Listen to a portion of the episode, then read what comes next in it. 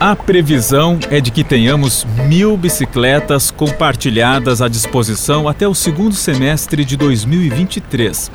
É o que consta num contrato assinado nesta semana entre a Prefeitura de Porto Alegre e uma empresa que presta esse serviço. Atualmente são 410 bicicletas. O projeto chegará a novas áreas como Ipanema, Tristeza, Bento Gonçalves, Parque Germani e Quarto Distrito.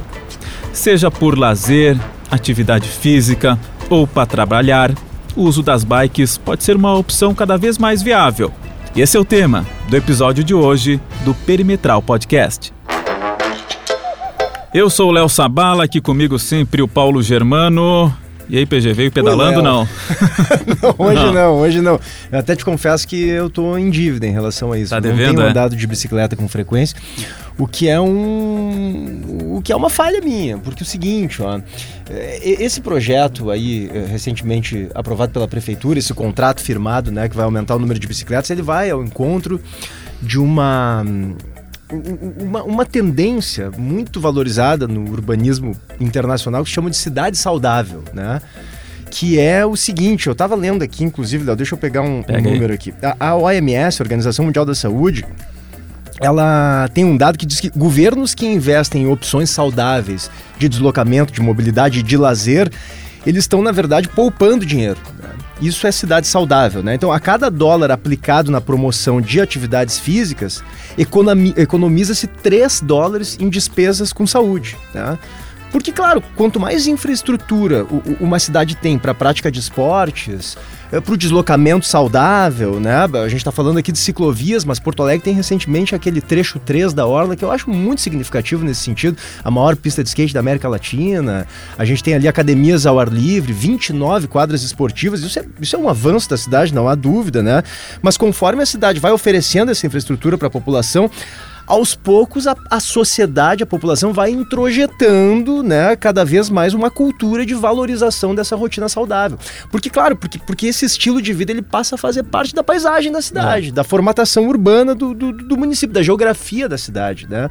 Então isso é o conceito de cidade saudável, né? Ao oferecer infraestrutura para as pessoas eh, praticarem esportes, se deslocarem de maneira saudável, os governos, na verdade, poupam dinheiro com saúde. Né? Esse é um conceito muito interessante. Mas tenho certeza que quem está aqui com a gente, nosso convidado de hoje, sabe muito mais do que isso do que eu. professor da URGS, doutor em Engenharia de Transportes, professor Júlio Celso Borello Vargas, muito obrigado pela presença aqui no Perimetral Podcast. Professor, olha, eu lembro de alguns anos atrás que era até raro a gente ver ciclovias aí por aí, era muito, muito difícil andar no trânsito em Porto Alegre com a bicicleta. Ainda temos dificuldades, ainda temos o que avançar, mas demos um bom, bons passos aí nos últimos anos, né, professor? Obrigado pela presença aqui. Bom dia, obrigado. Eu que agradeço. Ô, professor, Léo, obrigado. Germano, eu é, poderia começar por essa né, essa questão aí da, da saúde, que tem realmente uma, é um apelo muito interessante, tem bastante pesquisa recente, eu particularmente trabalho com isso, que mostra que até o, o problema da atividade física, que é a a verdadeira epidemia de obesidade que a gente tem, uhum. né? Começa nos países desenvolvidos, porque justamente eles comem bem, digamos assim, e demais em excesso, né? E são muito dependentes do automóvel, principalmente nos Estados Unidos. Então, nos Estados Unidos, a, a epidemia de obesidade é um fato cristalizado já há algumas décadas. E o fato de tu, de alguma maneira, obrigar ou de alguma maneira sutil fazer com que as pessoas façam atividade física sem necessariamente recorrerem a uma academia, um centro de lazer, fazer esporte, ou seja, no deslocamento, né? É uma maneira inteligente encontrada que também converge com as questões de, de limpeza da, da, cidade, menos poluição, que está associada à saúde, mas também está associada a uma qualidade do espaço, né? um espaço mais agradável, mais convidativo, mais... Mais humanizado. Né, mais professor? humanizado, exatamente. Então, a partir dessa percepção, se começa todo um, um discurso da caminhabilidade, né?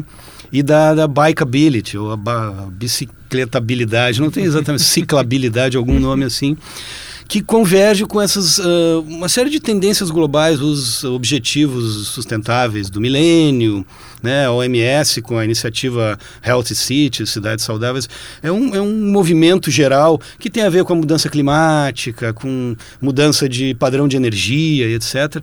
Então já há algumas décadas a gente tem uma onda forte nesse sentido que nos países do primeiro mundo desenvolvidos elas, digamos assim, se rebatem mais diretamente na real, e Porto Alegre, professor? Pois é, aí chegando no sul global, que é a nova maneira da gente chamar o, o terceiro mundo, bem antigamente, ou os países em desenvolvimento, né, um pouco menos, uh, a gente tem uma complexidade muito maior, né?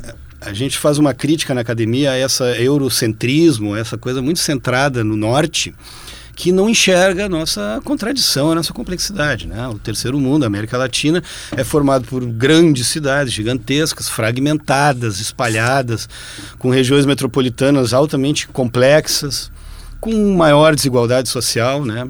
Problemas sérios de exclusão, etc. Então não dá para a gente puxar o discurso direto para a real, não dá para ser ingênuo assim e, e, nesse sentido tentar nos comparar diretamente, tá? Eu tive agora passei um mês na Alemanha do Norte, lá em Hamburgo. E não dá, simplesmente não faz sentido, né? A gente vir com aquela coisa meio ingênua de ah, lá eles fazem isso e a gente aqui. É uma síndrome de vira-lata misturada com falta de compreensão da complexidade da coisa. Mas de qualquer maneira, a gente tem dado passos, sim, é preciso admitir. Por exemplo, teve uma outra iniciativa também da ONU das, da década da diminuição dos acidentes, acho que era até agora, 20, 11 a 20, uma coisa assim. E realmente a gente teve uma grande diminuição. Acidente de trânsito. De trânsito, que não se chama mais acidente, né? É sinistro, também tem essa, essa sutileza agora, como não, não é, nunca é acidente, né? uhum. né? um pouco sim, essa, sim, sim. esse debate, tá? Isso avançou bastante, foi reduzido a gente tem que realmente dar assim, os méritos à EPTC, à Prefeitura, ao Poder Público, que pisou fundo na ideia de melhorar a segurança viária. Tá? Mas isso é um aspecto muito visível, muito crítico, assim, o atropelamento, a morte.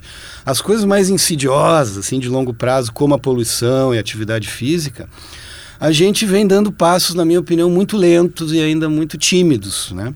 Des, um, não, não conectados. Por exemplo, essas iniciativas de melhoria da infraestrutura das ciclovias para bicicletas, ela é um pouco espalhada, Sim. muito dependente dessas uh, articulações de contrapartida, de grandes empreendimentos, de medidas uhum. mitigatórias e compensatórias, etc. Né? Tem um plano cicloviário, isso é importante dizer, né? que já tem mais de uma década, muito bem feito, muito bem elaborado e tal, que não é exatamente seguido, Inclusive, algum tempo atrás, teve, tem uma iniciativa da prefeitura de mudar o plano para diminuir a, a meta de quilometragem de ciclovias implantadas. Então, isso acaba sendo contraditório, por exemplo, com agora a implantação de, dessas bicicletas compartilhadas. Né? Ou seja, às vezes a gente dá um passo para frente, um para trás, um e meio para frente, meio uhum. para trás. Ou seja, em resumo, a gente reconhece que tem, tem um avanço reconhece que a nossa complexidade, as nossas contradições são muito mais difíceis de operar do que no países super igualitários e, e ricos como o norte da Europa e até mesmo os Estados Unidos. E por que, que são tão mais difíceis, é. professor, só para a gente visualizar assim? Porque, por exemplo, vamos lá, a gente cai na questão atitudinal tá? do automóvel, que é o centro do problema. Tá? Eu às vezes me esquivo um pouco de falar disso, porque parece o chato ativista. O próprio Jaime Lerner, que é um cara muito respeitado, falou que o carro é o cigarro é um novo cigarro. É. Isso. Como um pouco numa impressão interessante. A gente se lembra de a nossa geração de a galera fumava no, no avião. Isso. no restaurante. Aí tu saía para pra noite, chegava em casa, tinha que jogar fora a roupa, tomar banho, porque o cigarro.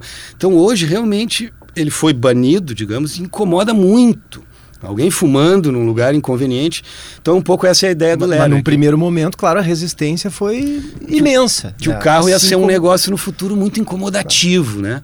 Mas eu, eu não vejo, não concordo, eu não sou tão radical nesse sentido, porque vocês vejam, o carro elétrico, o carro autônomo, eles vão manter o carro na vida urbana em outros níveis. Tá? O próprio aumento do preço né, do carro hoje, o carro mais barato hoje é ah. é 80 mil, não tem mais o carro popular. Não, não então está havendo uma reacomodação desses modais e o carro vai, vai um pouco para o seu lugar.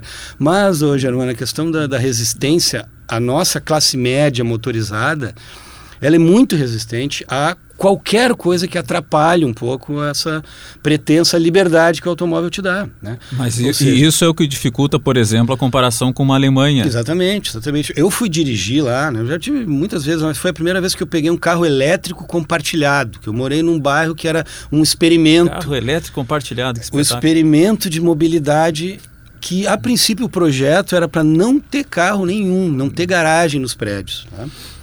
Claro que ó, até mesmo lá, não, peraí, peraí, vamos botar uma garaginha aqui, uma vaguinha para cada um, uns estacionamentinhos, então coisa, entrou um pouco de carro.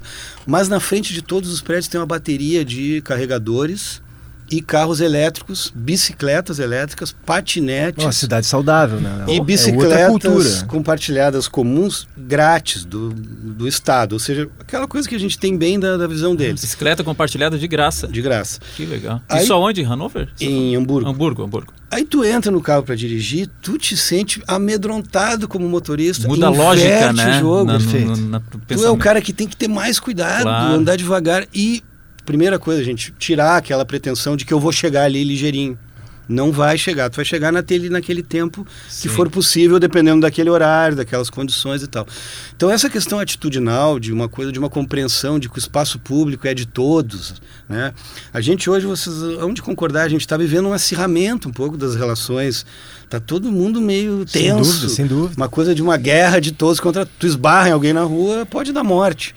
Lá não, né? Então não dá para chegar e dizer, olha lá como eles são legais e a gente é violento e tal. Não dá para dizer isso. O caminho para essa mudança atitudinal profunda é longo. Não dá para a gente exigir que de um dia para a noite um cara que é acostumado, inclusive os profissionais do transporte, o Uber, o táxi, ele, ele opera com uma lógica que a rua é dele, ele precisa chegar, né? Ele precisa, os entregadores. Um tempo atrás tinha sumido, acho que a justiça proibiu aquela questão de prometer 30 minutos de entrega, né? Tinha umas pizzarias e tal. Surgiu de novo, já estou vendo as motos do iFood com 15 minutos ou o seu dinheiro de volta, alguma coisa assim.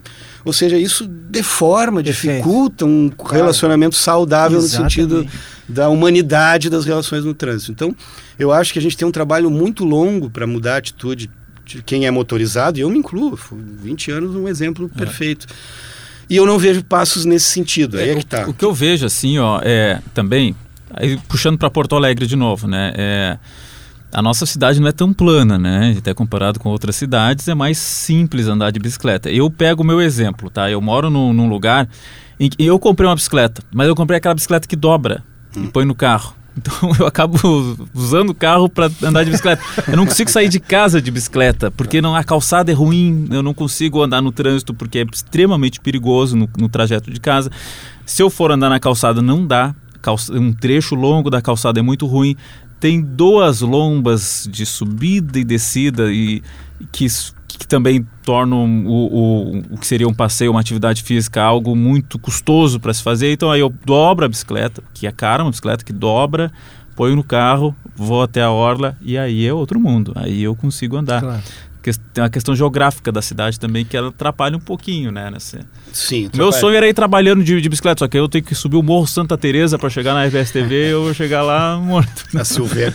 Não, eu, eu concordo contigo, mas antes só fazer um comentário. Se não tivesse estacionamento na orla, É, não, eu estaciono na rua. sim, mas se É, não tivesse, tava perdido. a menos de algum Não dá. Ou seja, é esse tipo de coisa que eu me refiro. É? Essa, essa, essa dor, assim, esse sofrimento, essa atrapalhação ao carro que a gente não, não ousa fazer. É, não, é tudo ainda muito carro, né? No sentido de tu minimamente dizer, cara, não tem, te vira. Claro. E aí Isso- um exemplo, desculpa, só- vontade, à vontade. Um exemplo que para mim é profundamente contraditório é a própria universidade construindo prédios garagens imensos no centro da cidade. O centro das cidades desenvolvidas estão tirando o carro. Né? E ali a gente vê ali na, na, na fundação, a Faculdade Federal de Ciências da Saúde, Santa Casa, agora vindo pela Ipiranga ali no ciclo básico, antigo Hospital de Clínicas, prédios garagens, primeiro horrorosos, num lugar nobre da paisagem da cidade, onde deveria ser né, mais valorizado, e tudo isso para quê? Para as pessoas virem trabalhar de carro na universidade. E aí na universidade, tu entra na sala de aula, tem um cara falando lá sustentabilidade, saúde e tal. Ele veio de carro. Então, Nós aqui, é, é muito diferente. Professor, eu acho interessante que o senhor mencionou o, o, o Jaime Lerner. O Jaime Lerner foi o arquiteto urbanista que projetou, entre muitas outro, outros marcos importantes no país, o nosso Parque da Orla, uhum. que todo o projeto é dele. E o Jamie Lerner, eu, eu, achei legal o senhor mencionar, porque o Jamie Lerner, quando dizia que o, o, carro seria o novo cigarro, o Jamie Lerner não era um, um, um político identificado com a esquerda, não. né? Então eu acho interessante a gente só colocar essa bandeira, ela tem que estar acima de algumas ideologias. A gente está falando sobre a vida das pessoas, sobre uma cidade mais saudável e as pessoas mais saudáveis, né? E aí eu lembro do Henrique Penhalosa, professor, e quero trazer esse assunto para o debate, que foi prefeito de Bogotá, duas vezes. E o Henrique Penhalosa, na primeira, no primeiro mandato dele, ele, ele praticamente, dá para dizer que proibiu o estacionamento em via pública. Uhum. Né? Ou podia estacionar em via pública, mas tinha que pagar. Em qualquer lugar que estacionasse em via pública em Bogotá, tinha que pagar. Acho que ainda é assim, não tenho certeza, mas não era esse valorzinho aí que a gente paga de área azul, era um valor caro. Porque ele tinha uma lógica que ele dizia que era o seguinte: eu não posso achar que estacionar em via pública é um direito adquirido meu, que, é, que o poder público tem que me dar essa regalia. E ele fazia uma comparação com uma geladeira. Se eu comprar uma geladeira e não tiver onde guardar a geladeira, o problema é meu. Eu não posso exigir que o poder público me, me entregue um lugar para eu guardar minha geladeira. Aí sempre que eu digo isso, as pessoas dizem: ah, mas a geladeira eu não pago IPVA para IPVA não é para estacionar o carro, IPVA é para circular, né? IPVA é para andar de carro, justamente, né? Para usar a malha viária não, da cidade, não, é não para ficar parado. Né? Ele não é municipal. A gestão do, do curb, do meio-fio, né? É municipal. Perfeito. IPVA não é Exato, é exatamente. Então... Exatamente. E aí, então ele tinha essa, essa. E ele inverteu, foi muito difícil lá. Mas é uma, uma, uma ideia que algumas pessoas podem discordar, né, de, de, de estacionar na rua, mas é uma ideia. E, isso é que eu acho que às vezes nos falta, assim. É, é uma ideia ao, ao, par, ao, proibir as pessoas de estacionarem na rua, claro que ele, ele, ele apostou muito em ciclovias, mas o fluxo de veículos passou a funcionar, se não me engano, 40% com mais fluidez em Bogotá. E aí ele, ele investiu menos, Léo, em, em, nessas duplicações de avenidas. Isso ficou mais desnecessário, porque fluía mais o fluxo. E os, os, os o, o, meio de, de, de transporte né, uh, público coletivo, ou seja, os ônibus, passaram a ter mais espaço, né? Que hoje é um problema também. A gente tem uma dificuldade de espaço e fica fazendo esses, esses corredores exclusivos uh, eh, para os ônibus que são fundamentais, enfim. Mas tem pouco espaço, essa é a verdade, né? E quando eh, acabou com o estacionamento em via pública, o espaço na via pública aumentou para todo uhum. mundo, né? Inclusive para ciclovias, para os ônibus, para tudo e o, e o trânsito fluiu mais. Então, é, essas medidas que são medidas corajosas, né? Mas são difíceis, são impopulares não. no primeiro momento. E é isso que a gente está falando, né? De o carro ser o novo cigarro. Pô, ele, ele, ele queimou os carros. Ele disse, não, o carro não, não vem com essa de exigir estacionamento em via pública, eu não vou te dar. Se tu comprar uma geladeira, eu não vou te dar um lugar para guardar. Com o carro é a mesma coisa. Se quiser, né? Isso eu acho interessante, desculpa, professor, só concluindo o raciocínio. Não, se quiser uh, continuar andando de carro, tá bem, mas vai ter que pagar um estacionamento privado ou vai andar de ônibus, como milhões e milhões de pessoas andam de ônibus nesse país, né? no caso na, na Colômbia.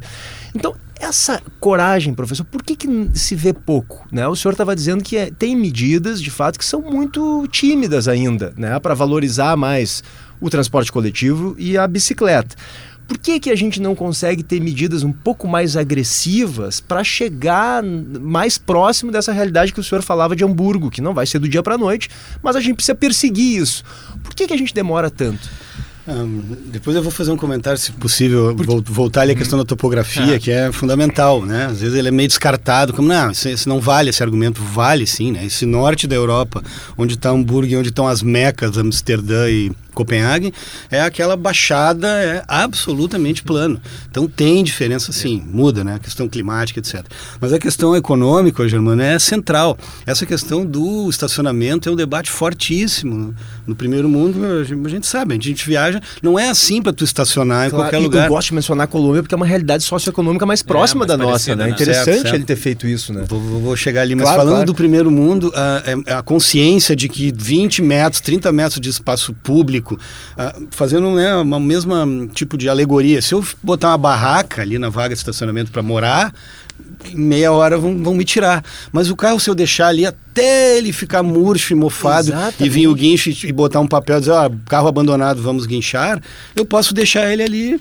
Né? Como acontece, por exemplo, na frente da faculdade de arquitetura. Eu uso muito esse exemplo. É a casa de ferreiro e espeto de pau. Quer dizer, a gente tem ali, cara, vagas valorizadíssimas na boca do centro, perto de hospital, perto de parque. Perto... O cara chega às 7 horas da manhã, bota o seu carro e tira a hora que ele quiser. Né?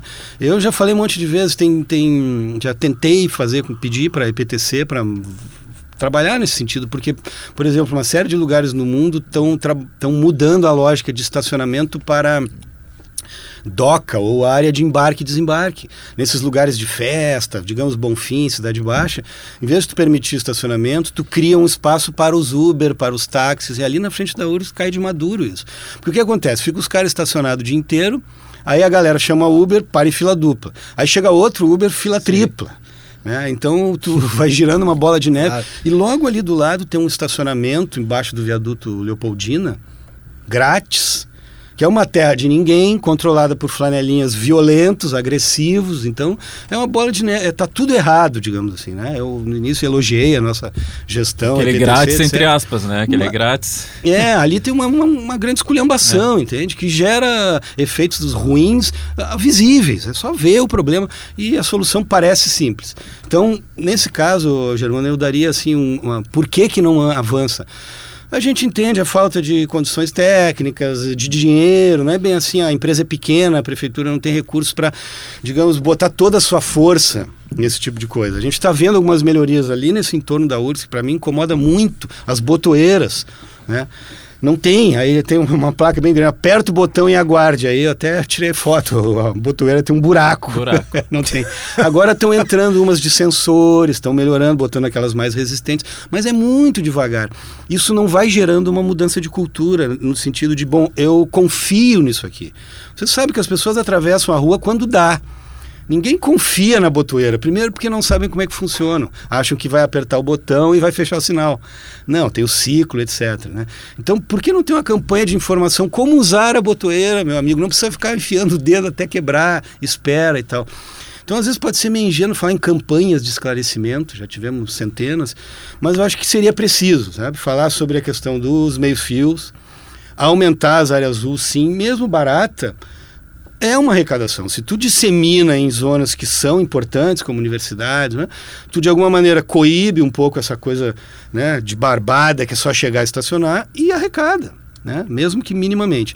A coragem do Penhalosa lá veio, né, o Germano, contrabalançada por um puta do investimento no BRT, uhum. nos sistemas alimentadores. Tu tem que dar alguma coisa de volta. Ah, isso. Esse ele, negócio, ele dizia isso, que tem ao, que ter ao os sistemas estacionamento bons, é. privado, é. ele passou a investir no transporte público. Né? Pronto, né? Era que é o que dinheiro... o europeu tem, tu não precisa pegar o carro. Era o subsídio que a gente tanto discute aqui, que ele conseguiu lá justamente cobrando de quem estacionava em via pública. Né? Exatamente. Então... E aqui, professor, o senhor não acha que também o problema é que o, o financiador das campanhas aqui faz parte de, dessa classe média muito resistente a esse tipo de mudança cultural, certo, né? Certo, é isso aí. É quem, quem domina somos nós que estamos dentro do carro, é. que, né, e que temos filhos. É importante. Porque vejam o seguinte, ó, tu falou na questão do disseminar totalmente o estacionamento cobrado. Eu seria a favor.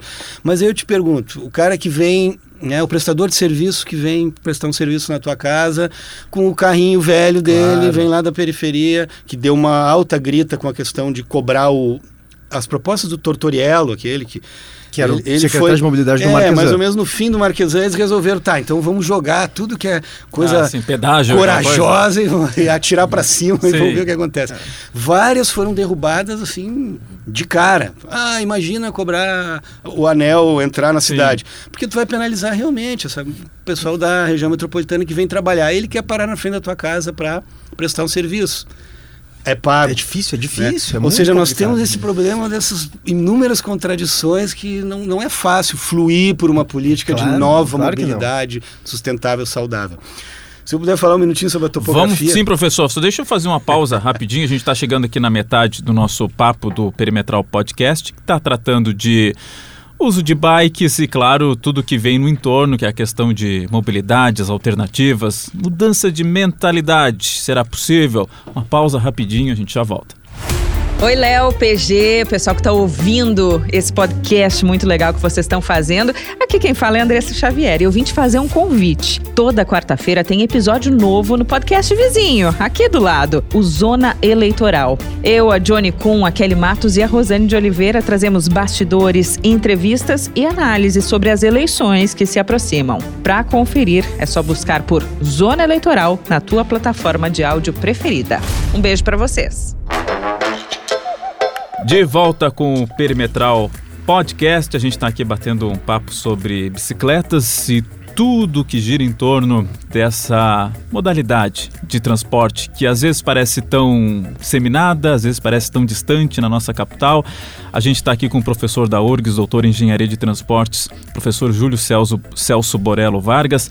Professor, a gente estava falando daquela dificuldade que Porto Alegre tem, sobe, desce morro e, e pelo menos no meu trajeto, é difícil fazer um transporte totalmente de bicicleta, por isso que eu acabo sendo híbrido. Aí eu vou um pouco de carro, um pouco de bicicleta.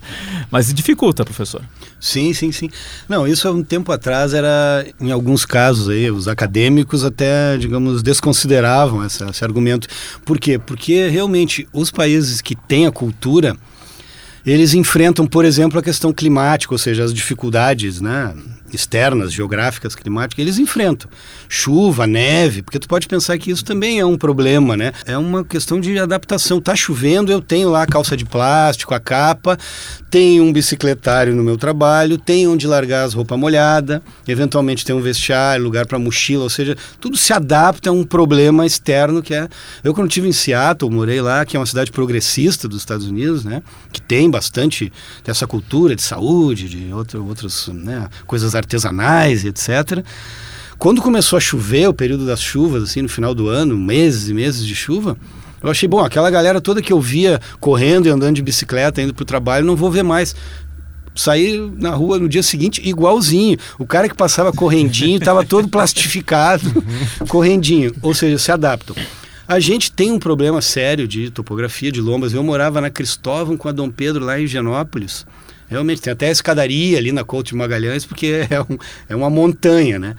O que está acontecendo agora são as bicicletas assistidas, que entraram fortemente ah. na Europa para os idosos, Boa. que é a bateria, que é ela não é totalmente elétrica, é como um híbrido Sim. que simplesmente facilita teu teu pedalar, te dá um, claro, né? te dá um impulso ah, é maior. excelente, parece que tu tem um, alguém te empurrando, dá uma pedaladinha. E para subir assim, tu é continua é fazendo exercício, tu calibra o quanto tu quer de exercício e, ela, e, isso realmente está pegando. Dá uma força. Uhum. Vocês viram que o próprio iFood, né? Eu não sei se a própria iniciativa essa do Itaú, talvez tenha um percentual dessas. Ah, é, tem. Provavelmente. Tem, tem. Então, essa é uma tendência fortíssima que certamente chegou para ficar. É. Tá? Então, isso resolve um pouco do problema. E, uhum. Professor, eu queria voltar justamente para isso, para as bicicletas compartilhadas, e aí lembrar das. É, o certo é a patinete, né, Léo? Mas a gente fala o patinete, mas, é. mas relembrar as patinetes que eu me lembro quando chegaram aqui em Porto Alegre acho que em 2019, não, não tenho certeza. O senhor lembra, professor? É, inundaram Sim. de patinetes a cidade, né? Aquela empresa Grow que depois saiu daqui. E hoje ainda tem patinetes, mas aquilo ficou muito concentrado na Orla, que é uma região, que é Sim. um parque, né? Por que, que isso ocorreu, professor? Me parece. Eh, nos Estados Unidos, o senhor morou lá, sabe mais isso do que eu. Eles usavam as patinetes como parte do sistema de mobilidade urbana da Total. cidade. Né? Eles chamam de last mile, né? Uhum. Última milha. Que é o seguinte, Léo, o, o camarada vai pegar o ônibus, mas entre a casa dele e o ônibus ele pega uma patinetezinha. E aí larga ali na parada, pega o ônibus e vai embora. Aí chega perto do trabalho, ele pega uma patinete de novo para fazer essa última milha, né? Certo. Entre a parada de ônibus, o terminal uhum. e o trabalho. Isso, num primeiro momento, me parece que era a ideia, eh, ao inundar a cidade de Porto Alegre de patinetes, a ideia era tentar fazer isso. Só que isso é inviável numa cidade que tem calçadas horrorosas, como a nossa, né? estreitas, pouca ciclovia, porque a patinete, na verdade, não é para andar na calçada, né? A calçada é do pedestre, mas tem pouca ciclovia, como o cara vai para a rua com uma patinete? E também era muito caro nos Estados Unidos, onde a renda per capita é três vezes maior que a nossa, talvez não seja tão caro. Mas aqui era muito caro. Eu me lembro que era, na época, né, professor? Era, se não me engano, eram três reais que pagava para destravar a patinete e depois é. acho que 50 centavos por minuto. Hum. Pô, não, não é barato. E aí, hoje, o que eu percebo é que a patinete virou, não, assim não vai dar. Então virou um brinquedo de fim de semana. Certo. É isso, fica lá na orla lá. Então, essa, isso que eu lhe pergunto, professor, tanto com o patinete quanto com as bicicletas compartilhadas, que agora aumentaram, como o Léo abriu o programa falando sobre isso, vão aumentar em Porto Alegre, vai ter mais. A gente consegue uh, fazer uh, com que esses elementos sejam parte da mobilidade certo. urbana mesmo, do sistema de mobilidade da cidade, não só um, um, um exercício físico, né? Uhum. Não, bah, esse ponto aí dispara um monte de assuntos. Essa coisa da, da mobilidade seamless, né? É ruim ficar falando os anglicismos, mas é sem perceber, sem, sem notar. Tu sai de um, entra no outro. Isso. Isso na Europa é fascinante, né? Tu sai do trem, já cai dentro do metrô, já cai dentro do aeroporto, já entra no avião e tu nunca, né? As coisas são interligadas na tarifa. Essa é Hamburgo, onde eu tive agora essa bicicleta grátis da cidade, no mesmo cartão do metrô, do trem, né? E aí agora no mês de junho, nas férias, por causa da crise, da guerra e tal, a Alemanha fez uma política de 9 euros um ticket do mês inteiro para todos os sistemas de transporte. Nossa. Aí eu cheguei lá, comprei um ticket de 9 euros, comecei a andar direto não tem catraca, é aquele sistema de vinho fiscal, né? Sim, de vez em quando entra um claro. condutor e mas te, em te geral cobra. as pessoas respeitam. Eu passei um mês, andei bilhões de vezes em todos Nossa, os sistemas, nunca vi um, um, fiscal me fiscalizar. 9 euros, digamos lá que né, 40 e poucos pila. Cheguei aqui, desci do aeroporto, peguei um Uber para casa, 40 pila. É. Numa viagem de 10 minutos eu paguei o mesmo que eu no mês inteiro por todos os modais seamlessly, ou seja, Mas sem sentir. Mas falou do, do aeroporto, só pegar o gancho. Eu sou fã do aeromóvel, viu? Certo. É a mesma história, né? Sai do aeroporto, pega o aeromóvel, cai no trem, pega o trem, tá no Perfeito. centro de Porto Alegre. A gente tem um aeroporto que é colado no centro com alguns pilinhas, né? Chega ali. Isso enfim, só para pegar o Não, não, esse é o nosso exemplo. Mas tu vê que ele está centralizado, focado, como a Orla, num ponto especial, num, num, hub, num lugar em que aquilo deve funcionar, né? O aeroporto, no é, caso. Uhum. Na nossa contradição e complexidade, como eu tenho dito antes, é mais difícil tu espalhar isso para a cidade inteira. Por exemplo, a integração de, chegarei nos patinetes, uhum. na bicicleta com o metrô. Tem aqui o Trenzub, mas é um pouco difícil, não é amplo tu chegar de bike qualquer hora e entrar no trem, horário lotado é mais difícil e tal. Nos países envolvidos isso é facilitado, inclusive nos ônibus. Eu me lembro em Seattle, uma vez tinha a bicicleta na frente do ônibus, uma espécie de um rack rebatível, assim, que a gente ali, encaixa a bicicleta na frente. Cara, eu na primeira vez me atrapalhei, levei uns três minutos e o motorista lá, tranquilo. E um monte de carro atrás. Eu pensei, bom, você no Brasil já desce um ah. e dá um tiro em mim, no motorista. É um horror. Ou seja, poder ir com o carrinho de bebê no ônibus. Vejam só, a gente às vezes não pensa nisso, mas uma mãe com carro de bebê não pode pegar um transporte público aqui. Né? A bicicleta de bebês com carrinhos lá, que na Europa é super disseminada, eles vão na frente. Né? Na frente está o carrinho com os bebês, ou seja, o para-choque, digamos. Né? A gente fala aqui para nossa nossa bolha, nossa turma, né, que poderia fazer isso, as mães botar os Imagina, se eu vou botar justamente o meu filho é. na, no, no, ponto focal do acidente e tal. Então, o patinete também, outra coisa fascinante que eu vi lá agora. Eu tenho uma filha adolescente, eu via de noite, nas sextas e sábados, a gurizada saindo para noite com o patinete. Todo mundo arrumadinho, bonitinho, preparado para a balada. Pega o patinete, joga ali na frente. Que maravilha. Né? E todo mundo, depois das três da manhã, pega e volta de novo. Eu não cheguei não a andar. Não tem com... assalto também, Sim. né? Não tem. Chegou agressão. a andar, PG, com, com, o patinete, não? É, eu andei como, eu não como consegui, teste. Não, não, não fazendo testes, assim, para ver como funcionava. Mas virou meio Mas, recreativo disse, mesmo, é, né? E eu vou te dizer que até às vezes meio perigoso, porque o pessoal andava na orla ali, fechada, né? A Beira Rio fechada. E aí o pessoal dava uma velocidade assim no meio das crianças e tal, mas enfim, ficou no, é na recreação mesmo, Mas, né? E, e, e, pelo menos com as bicicletas, professor, te parece que isso é possível? É, essa integração, já que vamos ter mais bicicletas compartilhadas, com o patinete não foi possível. Virou, como o Léo disse, é um, é um brinquedo de fim de semana. Mas é aí recreação. é por causa da... Com as bicicletas dá para fazer isso? A tal da última milha? Dá. Vai, será que vai ser mais frequente, já que a gente vai ter o dobro de bicicletas compartilhadas agora? Essa integração com pegar uma bicicleta, aí eu paro numa estação de bicicleta ali, entro no ônibus, aí quando descer do ônibus eu pego uma outra de novo e entro no metrô, não sei. Não, eu acho que sim. Por exemplo, a questão dos bicicletários nas estações de trem da Europa, né? Assim, gigantescas, Isso. milhares e milhares, porque tu pega, vem trabalhar, digamos, tu mora na região metropolitana, vem de Trenzur para Porto Alegre. Deveria, se tu não quiser carregar ela no, no trem, que poderia também, deixa lá na estação da cidade de esteio, seja lá onde for, e vem para cá na volta de noite, seja lá que hora tá lá, ela bonitinha, presa, por um real, por 50 centavos. Aí a gente chega nos bicicletários ou nos paraciclos. Pô, tem que ter mais, gente. McDonald's não tem, sabe? Eu quero às vezes ir num supermercado, não tem. Aí nos barzinhos descolado, né, da galera cerveja artesanal e tal, não tem bicicletário, ou seja, o Pois é, isso, isso aí a gente está falando tanto em mudança de mentalidade e, e, e coisas que duram muito, é, mudanças de que precisam de décadas para a gente mudar a cultura. Mas isso, professor, é um exemplo de que eu acho que é algo mais imediato. O comércio como um todo e, e, e os, os, locais colocar espacinhos para as bicicletas. Farmácias a gente tem visto mais, mas é algo que não é assim tão distante, né, professor?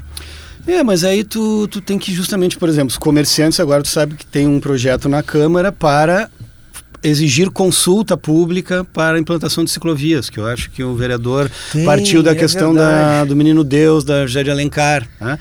Mas daí vai isso, vai. Porque os nossos comerciantes estão com a cabeça no tempo do no parking, no business, que é os ah, Estados sim. Unidos dos anos 70. É, o que é uma burrice, porque se a gente pega alguns exemplos em Porto Alegre, como a Rua da Praia, por exemplo, o comércio claramente ganhou com a, a, a, a, colocação dos parklets no lugar de vaga de estacionamento. Vocês perceberam isso? Sim, sim. A Rua da Praia hoje é um, é um, é um, é um ambiente muito pulsante ali, né? De, de vida a pé, né, Léo? E as pessoas caminhando muito ali.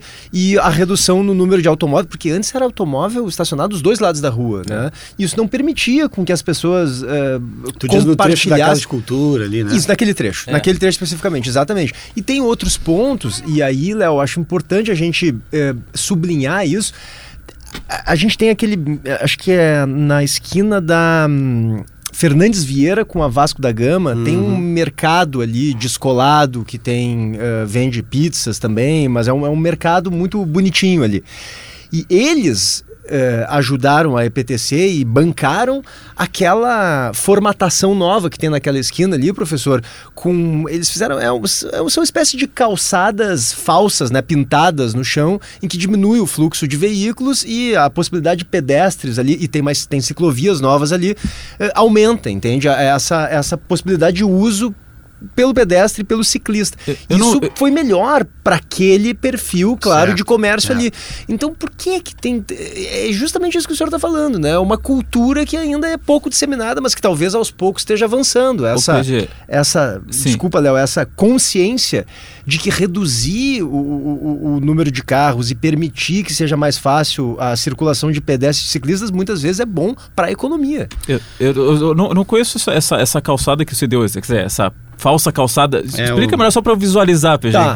Como é que eles pintaram? Dá pra falar o nome do estabelecimento? Pode falar, pode, pode falar. falar. É, o, é, é, o Mercado Brasco. Mercado Brasco. Como é que eles pintaram a... Assim, na João Alfredo tem um exemplo parecido. Na João Alfredo é todavia, né, professor? Que é o seguinte, eles pintam, a, a, a EPTC faz isso, uhum. claro.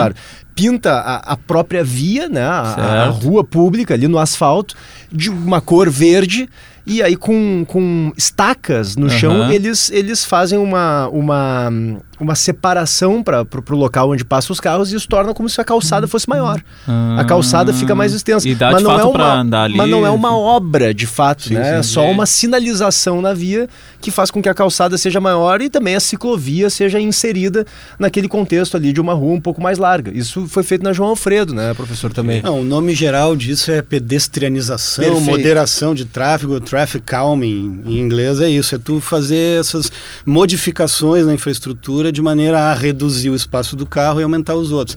Quem foi bastante pioneira nisso foi aquela Janete Sadiq Khan, uhum. que foi a secretária de transportes de Nova York nas gestões do Bloomberg.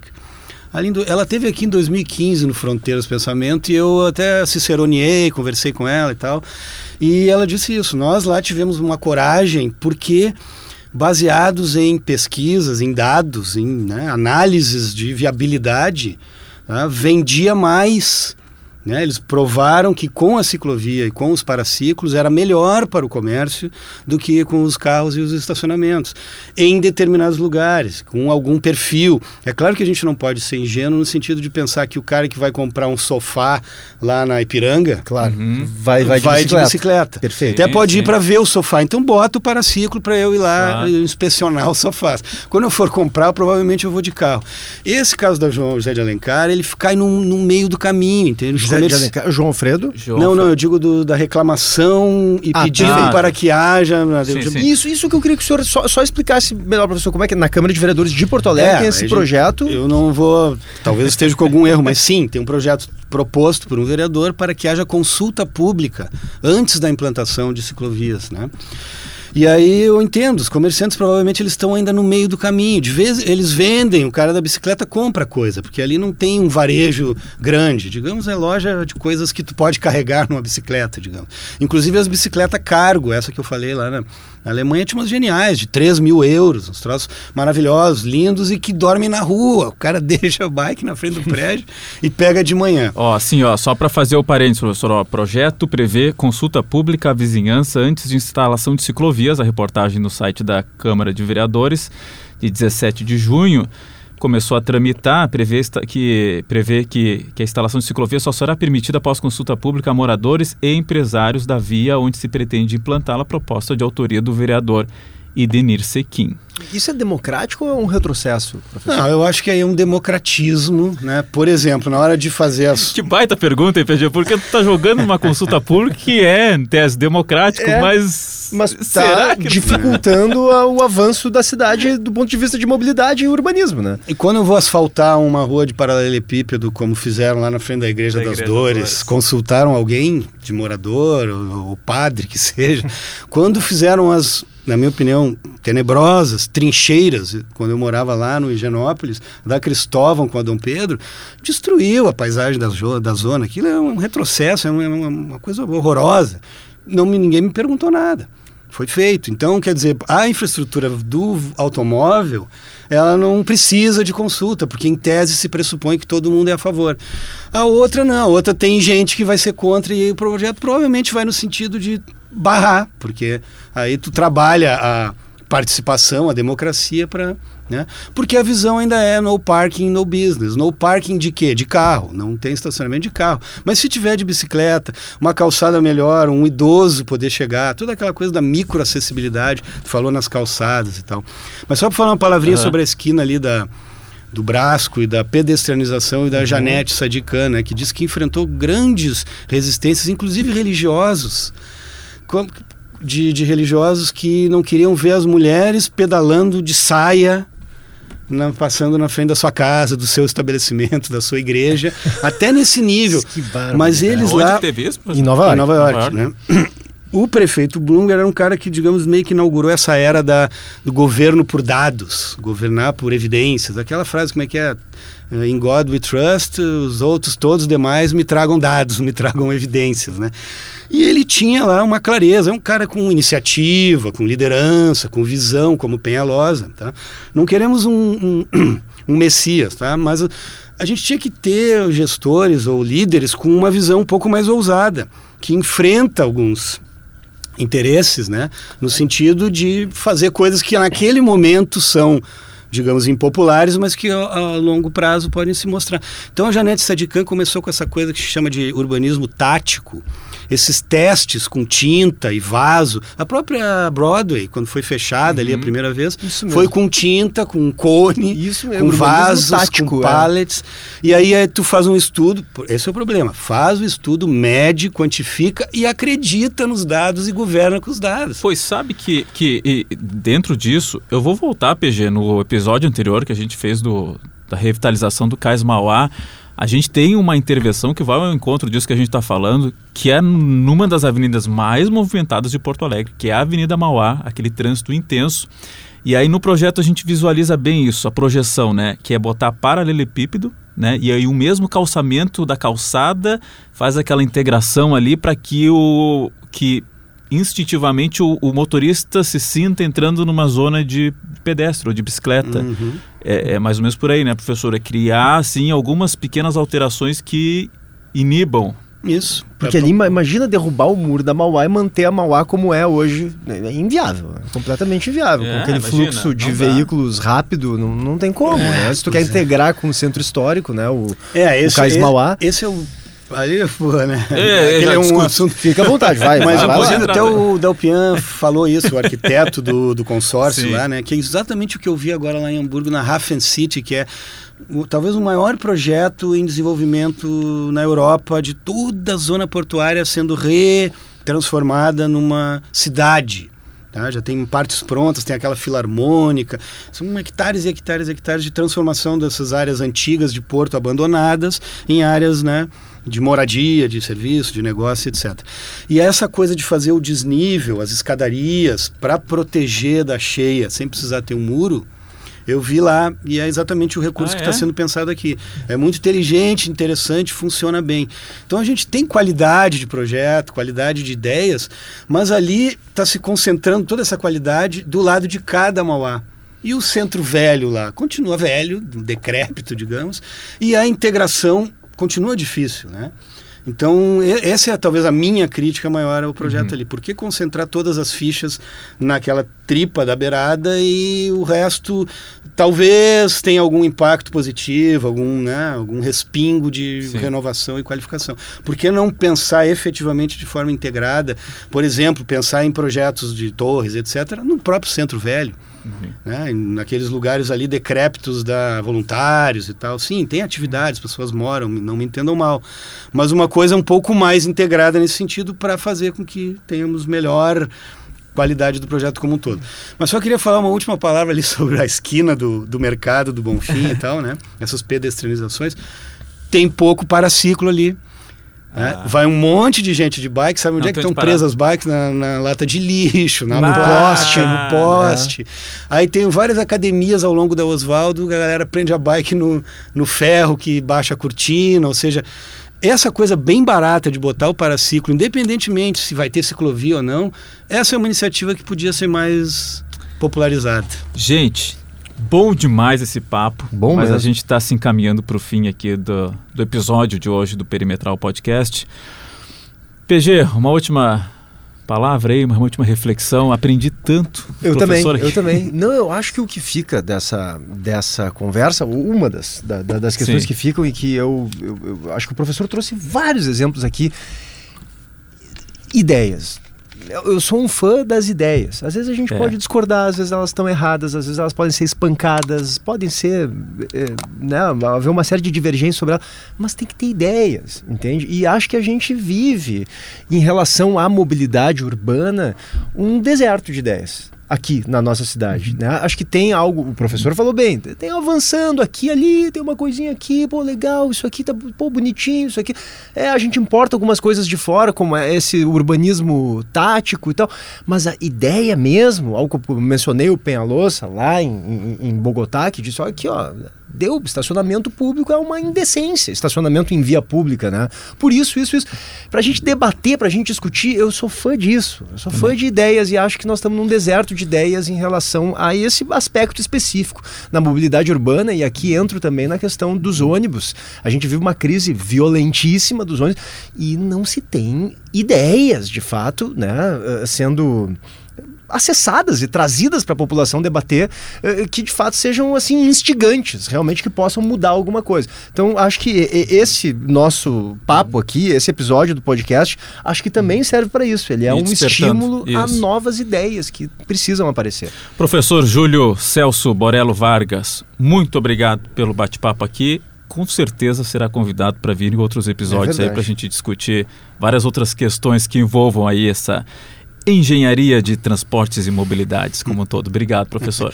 Obrigado, Léo, obrigado, Germano. Eu que agradeço. Até peço desculpas se o papo foi meio fragmentado. Ainda foi Não. para tudo que é lado, mas Não, é isso aí. eu agradeço. Valeu, parabéns. Obrigado, professor. Muito obrigado. E o Perimetral Podcast tem como um dos seus objetivos justamente isso. Tirar um pouco isso que o PG falou do deserto de ideias e a gente acabe contribuindo, dando a nossa parcela de contribuição para que as reflexões surjam e a partir daí a gente consiga também avançar em vários pontos aqui da nossa capital. Até sexta-feira, obrigado pela audiência e você na sua plataforma de áudio, se gostou do episódio, dá ali as cinco estrelinhas que é importante para a gente também. Obrigado, até sexta que vem.